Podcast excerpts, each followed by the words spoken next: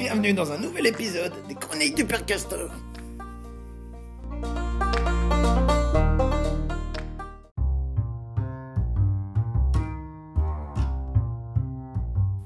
Bonjour On se retrouve aujourd'hui pour une nouvelle chronique d'histoire sur le thème des médias pendant la guerre du Vietnam, propagande, presse libre et photographe. On parlera de tout ça dans quelques minutes. En attendant, je suis aujourd'hui avec Lambert et on va attaquer tout de suite en restituant le contexte historique.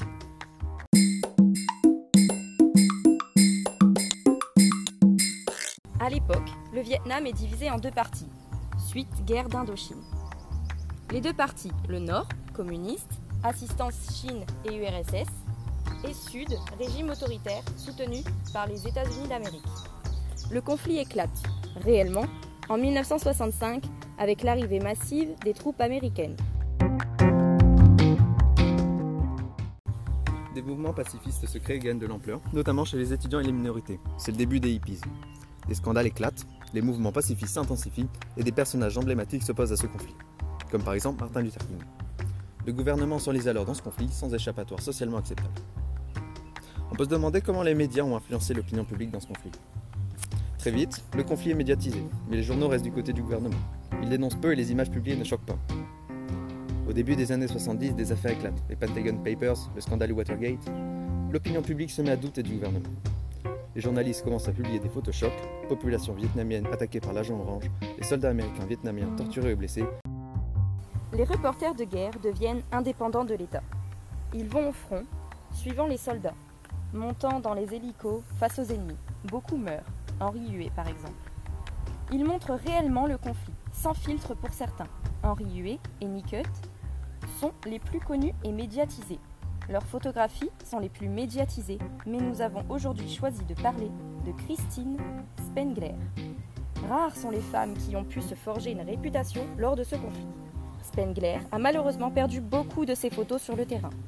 Mais les rares clichés qui ont survécu montrent un point de vue différent, celui des locaux, ceux qui subissent cette guerre. Christine Spengler nous explique comment elle a fait de son sexe une force. En tant que femme, vous ne le croirez pas, mais cela m'a plutôt aidée à passer inaperçue, euh, voilée euh, dans les conflits. Toutes mes photos ont fait euh, le tour du monde.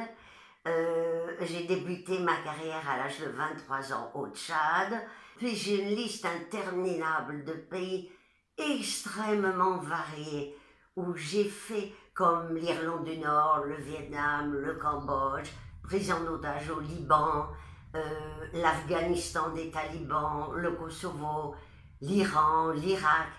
Et euh, je dois dire que mes plus, grandes photos, disons mes photos emblématiques, celles qui émeuvent les gens, ce sont celles que j'ai prises avec mon regard et mon cœur de femme.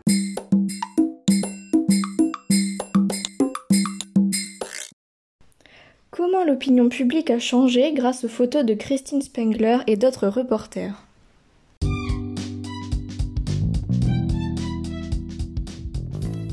C'est en montrant la réalité du terrain et en montrant ce qu'il se passait vraiment pour les populations locales, tout comme pour les soldats, que Christine Spengler et tellement d'autres journalistes, reporters et photographes ont réussi à modifier l'opinion publique. Là où avant le monde pensait que le gouvernement américain était capable de gérer ce conflit, ils se sont vite rendus compte qu'ils envoyaient des jeunes à la boucherie dans un massacre sans fin.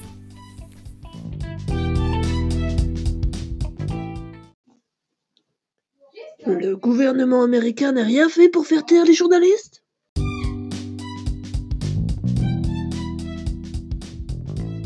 Eh bien si, comme on l'a dit plus tôt, il a fallu attendre jusqu'aux années 70, le début des années 70, pour que la presse se libère, pour que les reporters prennent enfin leur indépendance face à l'État et puissent parler librement et montrer librement la réalité des choses.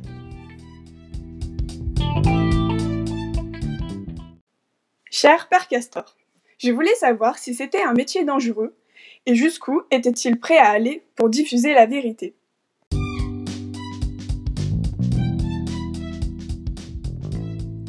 Sans surprise, c'était un des métiers les plus dangereux qu'on pouvait faire dans ce genre de conflit. Là où les soldats étaient équipés d'armes, les journalistes et reporters n'avaient qu'un appareil photo et un crayon pour se défendre. qui ne les empêchait pas de suivre les soldats au front, dans les hélicoptères, n'importe où, dans les villages.